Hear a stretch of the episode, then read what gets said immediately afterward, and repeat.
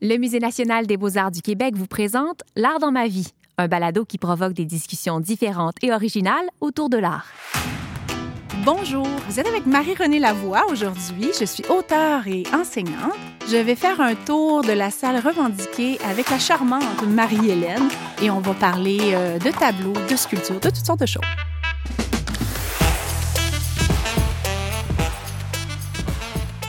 Marie-Renée, on a visité ensemble la salle revendiquée parce qu'il y avait et des paysages, et de l'abstraction, et des portraits. Qu'est-ce que tu as préféré dans tout ça? Ah ben là, euh, j'ai pas le choix de le dire vu qu'on en a jasé, mais j'ai découvert euh, Adrien Hébert avec ses magnifiques toiles du vieux port de Montréal, avec ses, euh, ses cheminées, ses poutres, ses éléments. Mettons que c'est mon coup de cœur, là, que je ne connaissais pas en plus, mais bon, au travers du reste, des sculptures, même des pièces de thé faites par des orfèvres et tout ça, c'est très beau. plein, plein, plein de belles choses. Mais bon. Ben, ça, c'est beau, ça. On dirait que j'étais sûre que celle-là, tu allais l'aimer. Ben oui, ben oui. Je suis classique de même. non, mais elle est vraiment belle. Oui, mais c'est quelque chose de très. Euh, presque parisien, là. Tu sais, évidemment, les, les, costumes, tout ça, mais la, lumière, ça a l'air d'un jour de pluie. Tu sais, puis il y a du soleil qui sort tout de suite après, là. C'est ça, la petite percée après la Oui. Saint-Denis, oui avec les tramways. Hmm? On va peut-être revoir dans cette forme-là. Sait-on jamais? Sait-on jamais? Je ne connais pas, lui, Adrien Hébert. C'est super beau. Est-ce que tu te sens de la même façon avant et après ta visite? Qu'est-ce qui a changé? Moi, j'ai toujours l'impression, quand on consomme des arts, peu importe ce que c'est, quand je me prends un livre le soir pour le plaisir de le lire sans travailler dessus ou sans quand j'écoute euh, une série ou quand je regarde une œuvre d'art, en fait, je veux avoir un décalage par rapport au réel. Mm. Il y a quelque chose de très très reposant. C'est juste comme euh, je me débranche, je fais autre chose. Puis l'œuvre d'art fait ça, de nous donner une mise à distance par rapport au réel dans lequel on vit. J'ai toujours l'impression qu'on est comme embaumé on vit un moment, on vit. Euh, en fait, c'est un artiste, un être sensible qui voit le monde dans lequel on vit avec des yeux qu'on n'a pas, nous. Puis lui, il a une sensibilité, il a un talent particulier, puis il le pond, il en fait quelque chose. Puis tout à coup, ben, je rentre un peu dans sa tête, je vois autre chose avec un autre œil, je suis reposée. Je pense que ça fait ça. La beauté, ça fait ça, en fait. Et c'est pour ça que c'est si important, probablement. Et même regarder euh, des formes un peu abstraites, bien, ça nous sort de nous. C'est comme euh, Daniel Bélanger le dit, sortez-moi de moi. Je trouve que les arts font ça. Euh, il y a quelque chose de reposant. On ne s'est pas arrêté, on n'a pas fermé les yeux, mais on s'est laissé transporter ailleurs, dans quelque chose qu'on ne fait pas. Puis après ça, quand on reprend ses papiers, puis je sais pas, on paye une facture après, on a l'impression de revenir de quelque part. Tu sais, il y a toujours... Les il y a quelque chose de délassant dans, les arts. Dans, je pense que c'est pour ça que c'est si plaisant et si nécessaire, tiens. Je suis bien jaloux. J'aimerais bien ça, faire du riopelle. Moi, je peins comme n'importe qui, là, avec mes petites bébelles lettres en mort, là, mais j'aime bien ça. On essaye tous d'être riopelle à chacun notre tour. Hein.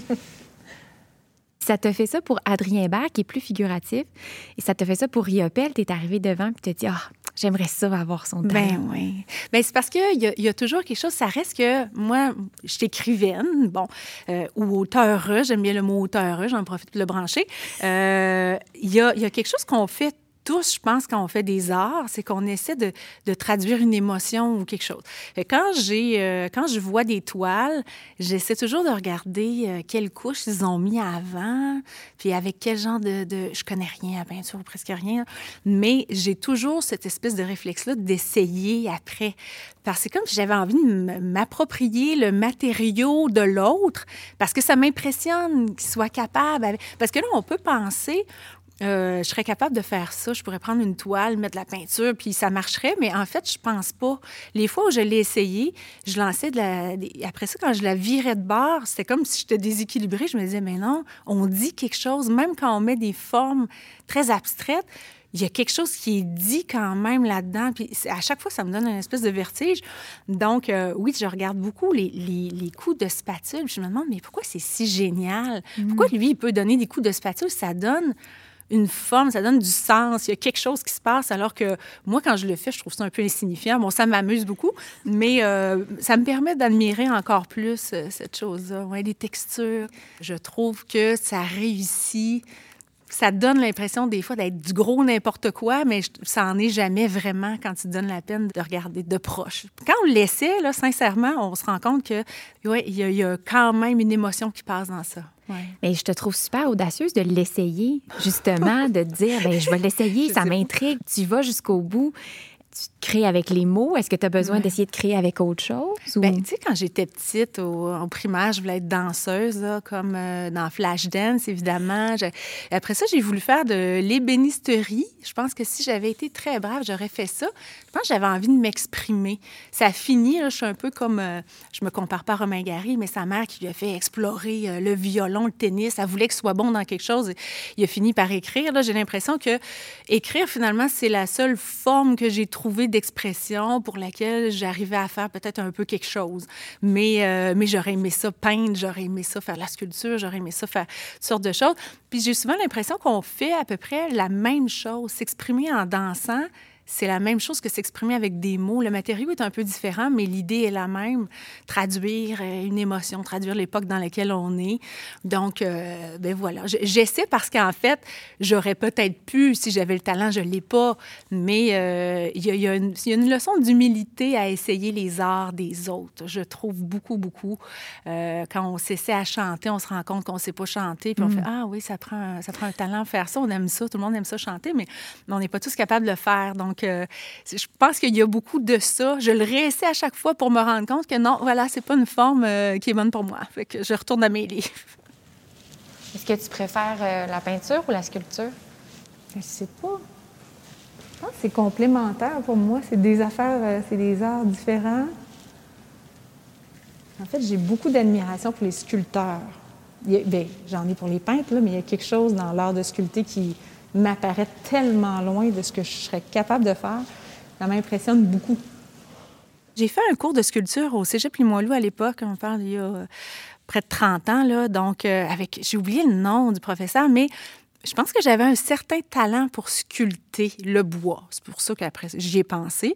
Euh, lui, il m'avait dit, oh mon Dieu, il faudrait que tu viennes à mon école de sculpture. J'ai pas, j'ai pas eu l'occasion de pousser plus loin, mais j'ai toujours été fascinée par le bois. Je pense que je serais allée dans les métiers du bois si j'avais. Je pense que pour ça, j'aurais pu. Mais il y a beaucoup, beaucoup de techniques. On pense que il n'y a pas juste du talent là-dedans. Il y a peut-être, il, y a une note, il y a une touche qui nous ressemble, mais il y a beaucoup. C'est comme dans n'importe quoi. Il y, a des, il y a des techniques multiples. Puis à ça, tu ajoutes euh, ton petit talent à toi qui fait. Donc, le métier du bois, ça a l'air drôle. Je sais que c'est pas très populaire. Là. Les, écoles de meubles se vident, mais euh, voilà, je serais peut-être allée rejoindre Bordua à une autre époque. C'est ton... ton jamais. C'est ça. Ça, je pense que c'est à cause de cette toile-là, quand on était jeune, au primaire, ils nous faisaient faire en papier bouchonné. Là. Ils nous faisaient toujours faire des coques avec des étages de couleurs. c'est toujours l'image qu'on. Je me tu on, on, bouchonnait du papier de soie de couleur. Il fallait toujours faire des coques. Je l'ai gardé tellement longtemps, mon coque.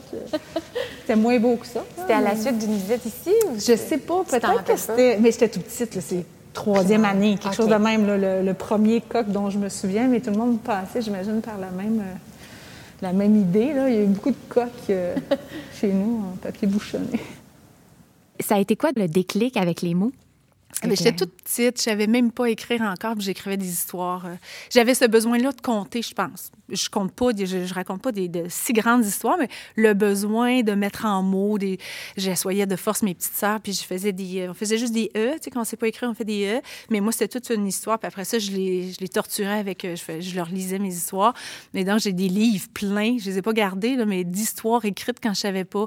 Après ça, c'est un peu venu euh, naturellement que je me suis mise à écrire. C'est c'est comme l'objet ou l'espèce de levier par lequel j'arrivais à, dire ces choses-là. Donc, c'est venu un peu comme ça. Mais sais, j'étais déchirée entre la danse et puis après ça, j'ai fait beaucoup de trompettes aussi. J'étais Ah dans oui? un programme de musique, puis ça me tentait. puis- Mais les arts ont toujours été là, mais euh, peut-être quelque chose de manuel. Je pense que je suis très, je suis très manuelle quand même. Mm. J'ai une grande, grande admiration pour les mains. Moi, je, je traduis. Quand j'écris, je décris toujours les mains des gens. Je regarde toujours les mains des gens autour de moi. Je trouve que ça, ça dit beaucoup.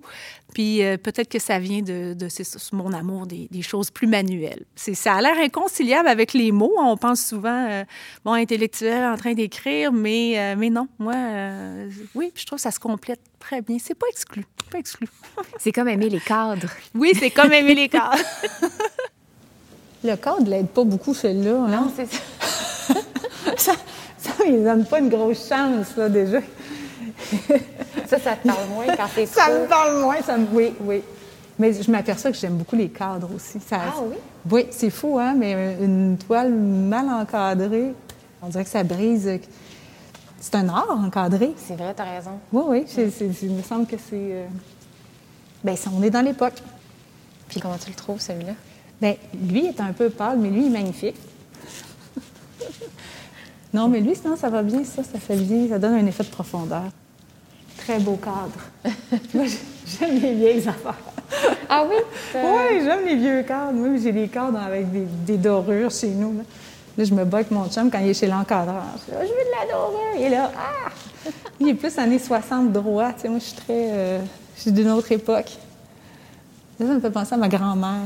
Les espèces de vignes dans les coins, là. Oui. Là, c'est dur à nettoyer pour les pistages. ça.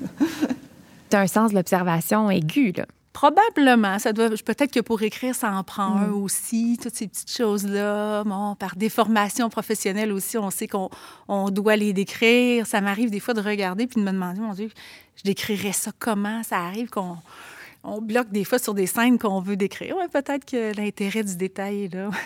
Mais tu as vraiment ce talent-là. là. Moi, j'ai lu tous tes romans, puis euh, je trouve qu'on.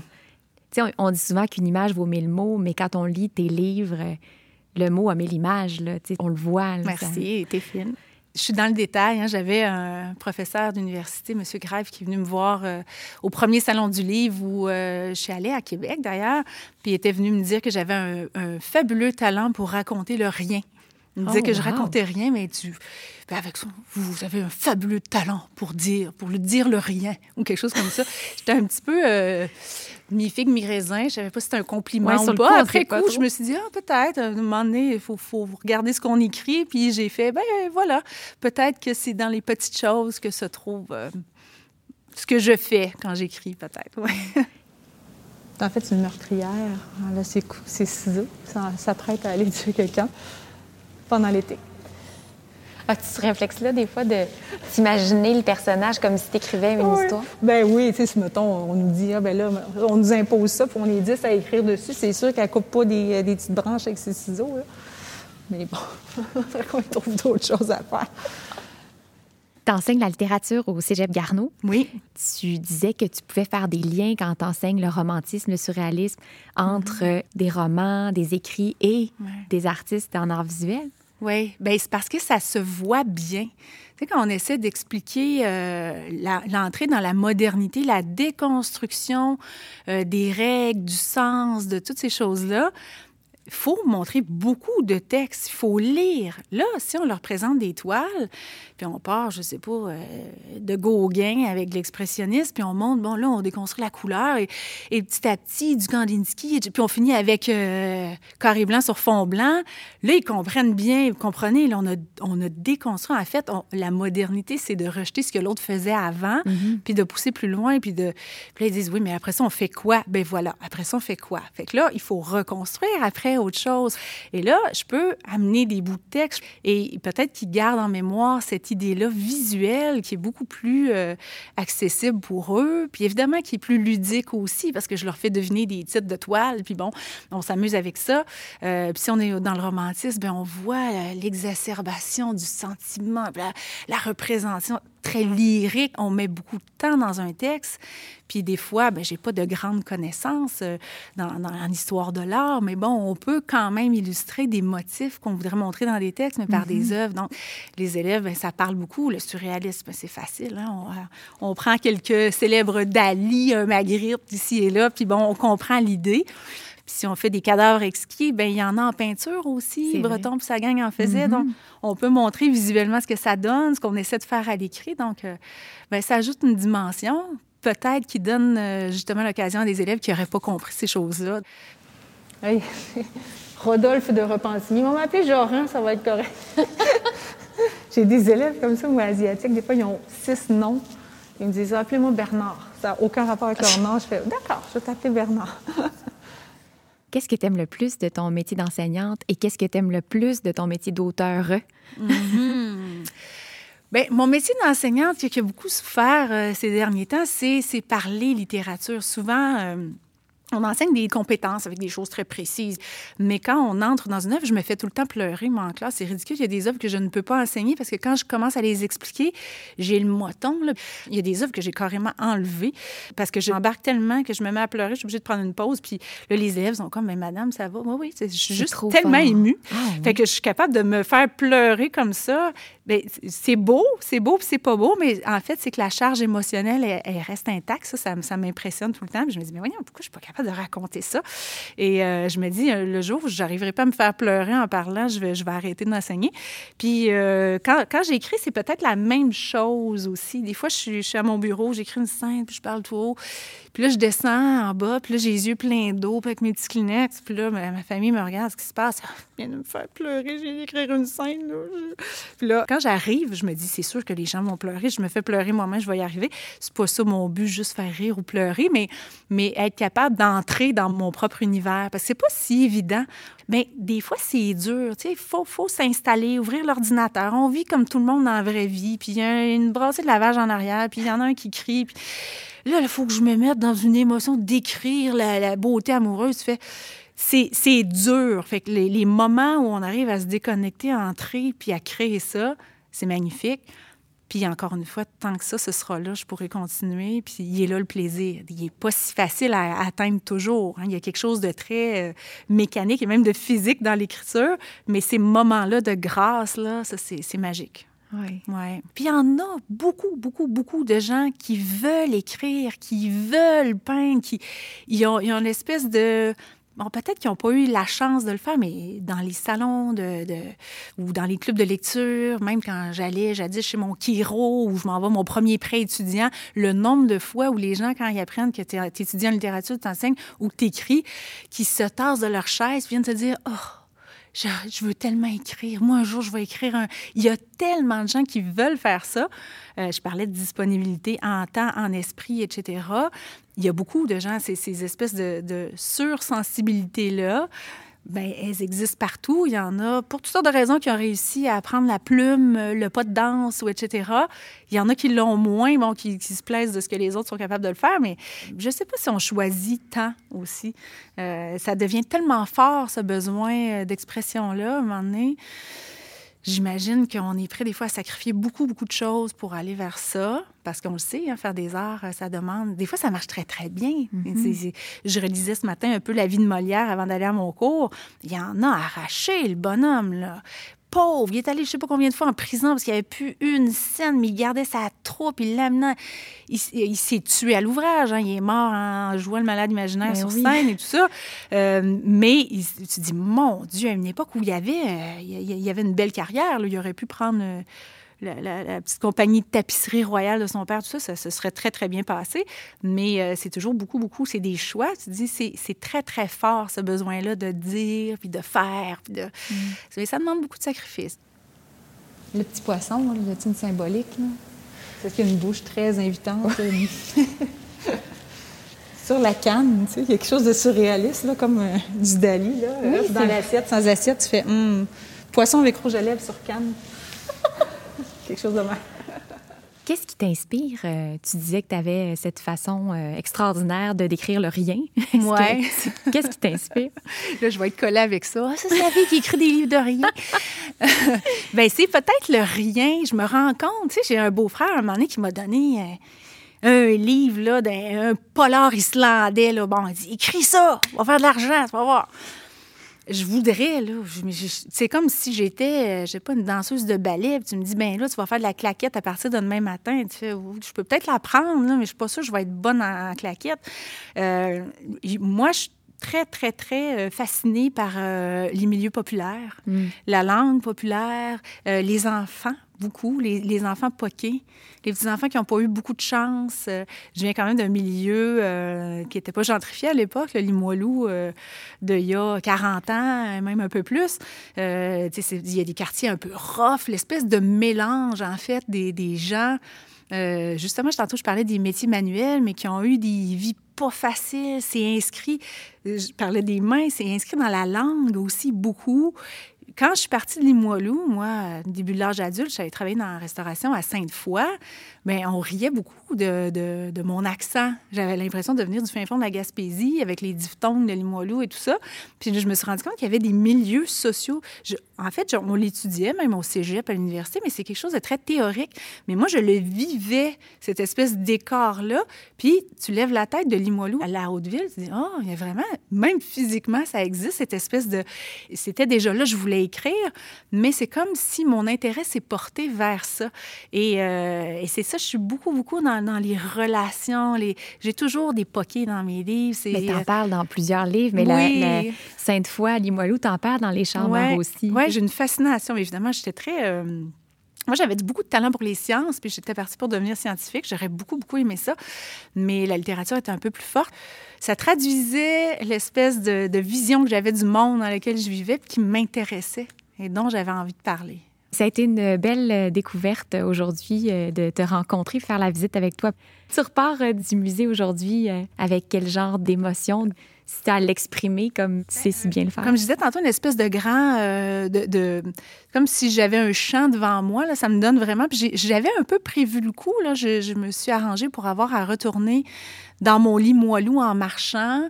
Je veux aller voir les sculptures autour et je veux. Euh, puis là, on vient d'annoncer la réouverture des musées. Il me semble qu'on a. Hein, on, on fait. Oh! On sent que ça revient. Je trouve que c'est un beau symbole du retour à la normale d'ouvrir les musées. Il y avait quelque chose dans cette annonce-là. je ne sais pas si, quand vous allez écouter ça, mais là, on est le 3 février. Puis je ne sais pas, il y avait comme une petite touche de reconnaissance, puis une petite envie de. Puis il me semble qu'il y a beaucoup de choses qui se sont éveillées. Puis là, en plus, j'ai vu les sculptures de glace sur Grande Allée. Ah ça s'inscrit aussi. J'ai dit, ah, je vais me faire un petit parcours. Je vais continuer ma visite du musée, mais je vais le faire à l'extérieur avec mon parcours. Euh, frette, pas frette, j'y vais. Là. Je vais je vais descendre jusqu'à Limoilou. Je vais descendre vers en bas, dans les basses classes. c'est moins vrai, hein, on le sait, c'est très gentrifié maintenant, Limoilou, mais bon, euh, voilà. Je, m'offre un petit parcours euh, culturel aujourd'hui. Ah, ça va être beau. Merci beaucoup. Merci à toi. Ce balado s'inscrit dans le cadre de la mise en œuvre du Plan culturel numérique du Québec du ministère de la Culture et des Communications. Production, Musée national des beaux-arts du Québec. Montage et conception sonore, Jean-François Roy. Recherche et coordination, Julie Morin. Animation et réalisation, Marie-Hélène Raymond.